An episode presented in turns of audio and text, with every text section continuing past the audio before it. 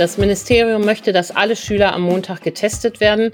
An den weiterführenden Schulen wird es also diese Antigen-Selbsttests für alle Schülerinnen und Schüler geben. Und an den Grund- und Förderschulen werden alle Schüler mit dem PCR-Lolli-Test getestet. Am Montag geht in NRW die Schule wieder los. In Präsenz und mit Tests und Masken. Schulschließungen sollen die letzte Option bleiben. Lehrerverbände fordern von der Politik aber auch ein Konzept für die drohende Omikron-Welle. Mehr dazu in dieser Folge. Rheinische Post Aufwacher. News aus NRW und dem Rest der Welt. Hallo und herzlich willkommen zum Aufwacher am Mittwoch. Mein Name ist Diebke Dumpe. Schön, dass ihr mit dabei seid. Und jetzt gucken wir auf die Schulen und da stellt sich seit Corona die Frage, wie kommen die Schulen sicher durch die Pandemie? Ich persönlich habe ehrlich gesagt das Gefühl, so eine richtig gute Antwort hat da keiner drauf bis jetzt. Und am Montag geht die Schule in NRW wieder los. In Präsenz. Daran hält das Land NRW fest. Wie das gelingen soll, das bespreche ich jetzt mit Antje Höning. Sie ist die Leiterin der Wirtschaftsredaktion bei der Rheinischen Post und jetzt im Aufwacher. Hallo Antje. Hallo. Worauf müssen sich die Schülerinnen und Schüler einstellen, wenn sie jetzt am Montag wieder in die Schule gehen? Naja, erstmal ist es eine wichtige Nachricht, dass die Landesregierung überhaupt ähm, dafür sorgen will, dass die Schulen offen bleiben und dass es mit dem Präsenzunterricht weitergehen soll. Das jedenfalls ist die erklärte Absicht des Ministeriums. Landesweite Schulschließungen müssen mit allen zur Verfügung stehenden Mitteln vermieden werden. Das Ministerium möchte, dass alle Schüler am Montag getestet werden.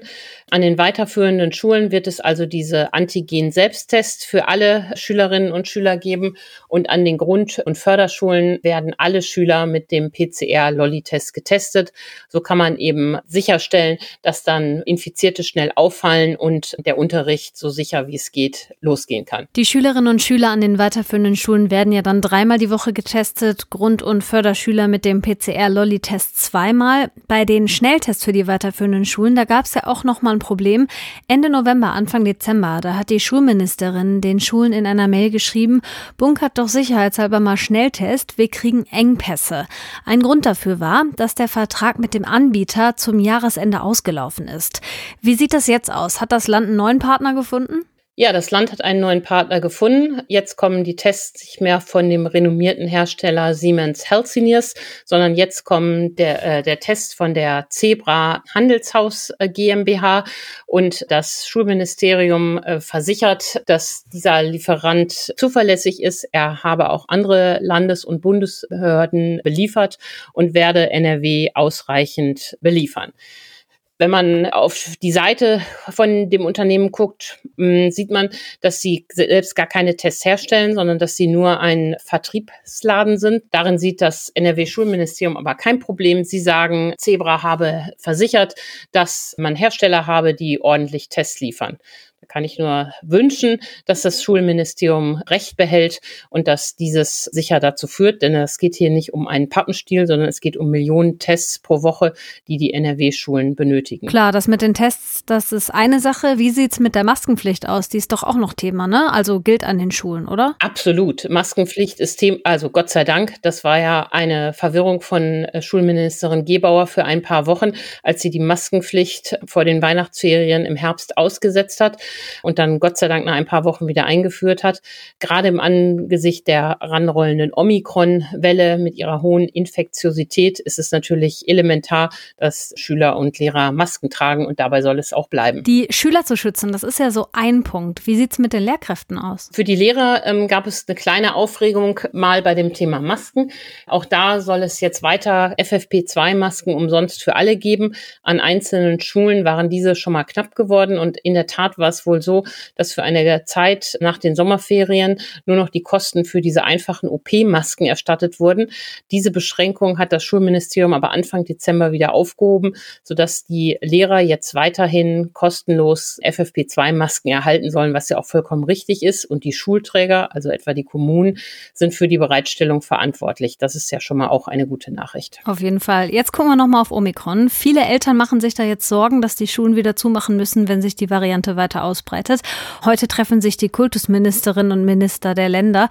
Was ist da Thema bei der Beratung? Ja, da werden sie sich genau mit dieser Frage beschäftigen. Wie können wir Schulunterricht gewährleisten, trotz Omikron? Und zum Glück ist die Präsidentin der Kultusministerkonferenz, die Schleswig-Holsteinerin Prini, auf einem richtigen Weg. Die hat auch nochmal klar gesagt, Schulschließungen müssen um jeden Preis verhindert werden.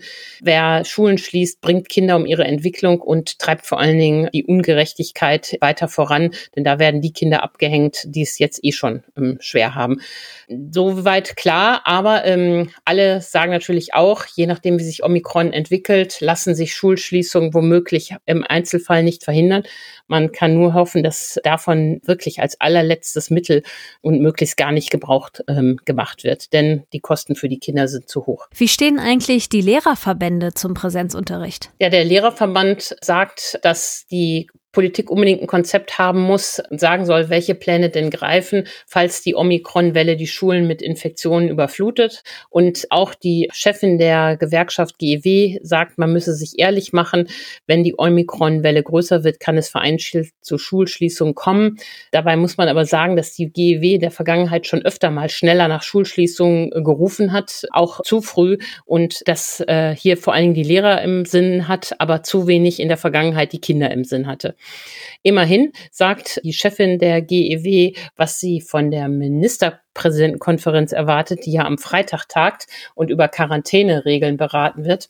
Und da sagt die GEW-Chefin klar, dass wir einfache Quarantäneregeln für Lehrer und Schüler brauchen, denn auch das ist ja eine hm, Gefahr, die Omikron mit sich bringen könnte, dass zu viele Kinder und Lehrer in Quarantäne müssen und zu lange in Quarantäne müssen, wenn es bei den 14 Tagen Quarantäne bleibt, die bisher angesetzt sind. Zum Schluss hätte ich gerne noch deine Einschätzung. Wenn sich Omikron immer weiter so schnell ausbreitet, reichen dann die Maßnahmen, also die Tests, die Maskenpflicht, all das und auch die Impfung, die es ja gibt, wirklich aus, um die Schulen dauerhaft sicher offen zu halten? Ja, ich hoffe ja. Und es muss einfach da mehr getan werden. Es müssen auch äh, noch mehr Kinder können sich impfen lassen. Wir haben bei zwei Drittel der Kinder ab äh, zwölf Jahren sind geimpft. Das ist ja schon mal ganz ordentlich.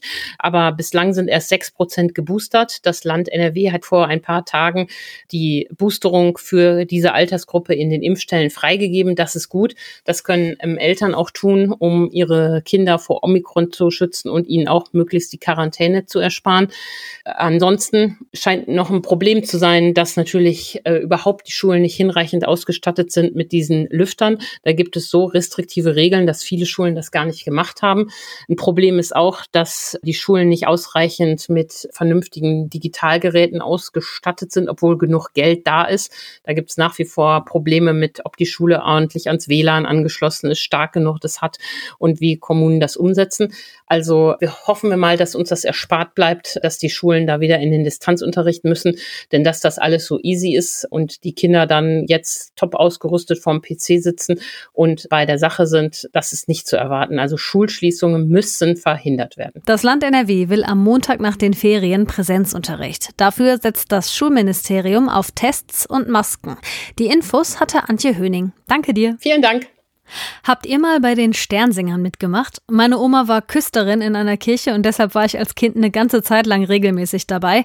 Hat mir ehrlich gesagt doch ziemlich viel Spaß gemacht, weil ich gerne gesungen habe. Aber das Allerbeste, das war die süße Tüte danach als Belohnung. Die Sternsinger sind ja für viele eine ganz wichtige Tradition und ja eigentlich um diese Zeit unterwegs, um im neuen Jahr den Segen zu verteilen. Eigentlich, denn wegen Corona ist Singen in großen Gruppen und von Tür zu Tür ziehen ja gerade eher nicht so angesagt. Damit die Menschen aber trotzdem nicht auf den Segen verzichten müssen, haben sich viele Sternsingergruppen Alternativen überlegt. Meine Kollegin Leonie Miss aus dem NRW-Ressort hat sich bei einigen von ihnen umgehört. Hallo Leonie. Hallo. Was haben sich die Gruppen denn so überlegt? Es gibt wirklich ganz viele kreative Ideen, die da kamen. Äh, tatsächlich ist es in Mörs auch möglich, dass da die Gruppen momentan von Tür zu Tür ziehen und tatsächlich den Segen verteilen können. Da sind es dann aber kleine Gruppen, die haben Masken auf die Kinder, die sind auch alle getestet und im Zweifel sollen es auch nur Kinder aus einem Haushalt sein, maximal zwei. Die haben dann auch einen Kescher dabei, um Spenden einzusammeln und auch den ja, Abstand einhalten zu können. Und für Mehrfamilienhäuser und Mehrparteienhäuser gibt's dann auch vorbereitete Tütchen, wo dann die Aufkleber mit den Segen drin sind und ein QR-Code für die Spende. Das ist ziemlich kreativ, aber klingt ja auch nach einem ziemlichen Aufwand für die Gruppen. Wie lösen das die Sternsinger in Städten, wo das mit dem Abstand und zum Beispiel nur Kinder aus einem Haushalt vielleicht nicht so gut einzuhalten ist? In den Gemeinden, wo die Sachen vielleicht nicht eingehalten werden können, gibt's dann zum Beispiel Aktionen wie den Segen to go. Das wird zum Beispiel in Duisburg gemacht. Das sind dann Sternsinger-Haltestellen, so wird's genannt, wo die Leute ihren Segen abholen können. Das wird dann vielleicht vor den Kirchen gemacht oder in Einkaufsstraßen und äh, da kann dann ebenfalls auch gespendet werden. So wird natürlich dann auch äh, der Abstand eingehalten, die Hygiene wird eingehalten und ähm, das ist auch für Thomas Römer vom Kindermissionswerk, die Sternsinger, eine ziemlich gute Aktion, weil manche Leute vielleicht auch Angst haben, die Tür vor Fremden zu öffnen momentan in der Pandemie und so ja, hat eigentlich jeder was davon. Und wie ist das so angekommen? Ist das für die Menschen ja ein guter Ersatz? Ja, klar, natürlich sind einige ein bisschen traurig, dass der Segen nicht von Tür zu Tür gebracht werden kann. Ähm, aber es gibt ganz viele Kinder, die sich jetzt zum Beispiel auch in Mörs gemeldet haben, die ja gerne mitmachen wollten, weil es ja jetzt wieder einigermaßen ging, sage ich jetzt mal. Das hat zumindest Elisabeth Marquardt der Gemeinde St. Joseph in Mörs erzählt. Und da wird auch von vielen Seiten unterstützt. Auch die Eltern sind da auch sehr hilfsbereit und äh, machen gerne mit. In Duisburg wurde vorher abgefragt per Brief, ob Besuch erwünscht ist und da gab es auch viele positive Rückmeldungen. Die Sternsinger verkleiden sich ja als die heiligen drei Könige. Gibt's für diesen Segen einen bestimmten Stichtag oder so? Äh, traditionell ist es ja der 6. Januar, der Dreikönigstag. Wir kennen es ja von früher vielleicht, dass dann auch schon mal früher die Sternsinger zu Hause waren. Jetzt ist es aber so, zumindest in den meisten Gemeinden, dass die Sternsinger vom 7. bis zum 9., also an dem Wochenende darauf, ihre Aktion machen, ähm, da dann zum Beispiel ihre Station aufbauen oder ihre Briefe verschicken oder ihren Segen anderweitig mitteilen. Das Kindermissionswerk hat dieses Jahr übrigens das Motto gesund werden und gesund bleiben ausgerufen. Das passt ja ganz gut. Dort soll, ja, wird appelliert an die Leute, die ja jetzt sehen in der Corona-Situation, dass das Gesundheitssystem überlastet ist oder auch das Schulsystem, dass Hilfe immer noch benötigt wird und ja, man hat exemplarisch äh, Länder wie den Südsudan genannt, Ghana oder Ägypten, wo Projekte unter anderem auch unterstützt werden. Tolle Aktion. Dann hoffen wir mal, dass es das letzte Sternsing unter Pandemiebedingungen ist. Danke dir, Leonie, fürs Umhören. Ja, danke auch.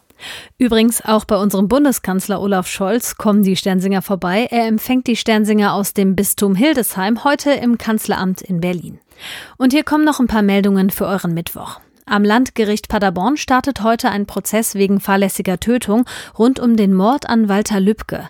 Angeklagt ist der mutmaßliche Verkäufer der Waffe, die beim Mord benutzt wurde. 2019 war der Kasseler Regierungspräsident auf seiner Terrasse erschossen worden. Schon 2016 soll der Angeklagte aus Höxter dem Täter die Waffe und die Munition verkauft haben. Bis Ende Januar sind noch zwei weitere Verhandlungstage angesetzt. Der Prozess gegen den Attentäter läuft gerade noch am Bundesgerichtshof. In Bonn wird ab heute das berühmte Denkmal des Komponisten Ludwig van Beethoven abgebaut. Seit 175 Jahren steht es schon dort und muss jetzt saniert werden. Die Stadt sagt, die Schäden von Wind und Wetter sind so stark, dass man um eine Sanierung nicht drumherum kommt. Die Deutsche Stiftung Denkmalschutz fördert diese Sanierung mit 15.000 Euro. Das Denkmal auf dem Münsterplatz ist ein bekanntes Fotomotiv in der Stadt Bonn. In Frankreich ist eine neue Coronavirus-Variante aufgetaucht. Sie heißt B16402 oder auch IHU-Variante nach dem Krankenhaus, das sie entdeckt hat. Zum ersten Mal nachgewiesen wurde sie Mitte November bei einem Geimpften in der Nähe von Marseille. Danach wurde die Variante in der Region noch bei zwölf weiteren Menschen entdeckt. Forschende vermuten, dass sie noch resistenter gegen die Impfstoffe sein könnte, weil sie mehr Mutationen auf dem Spike-Protein hat. Nach ersten Erkenntnissen verbreitet sie sich aber wohl nicht schneller. Neue Varianten tauchen auch immer mal wieder auf, viele verschwinden dann einfach wieder. Die neue wird jetzt von Forschenden beobachtet. Die WHO hat sich dazu noch nicht geäußert. Hier kommt noch das Wetter. Der Tag wird grau, windig und nass. Im Flachland mit Regen oder Schneeregen. Auf den Bergen ist auch Schnee dabei. Dazu wird es deutlich kühler, bei Werten zwischen 4 und 6 Grad. Auf dem kahlen Asten auch bis minus 1. Die Nacht wird kalt und das macht die Straßen teilweise glatt morgen früh. Morgen kommt auch mal die Sonne durch. Regen und Schnee sind nur noch selten. Das Ganze dann bei ähnlichen Temperaturen wie heute.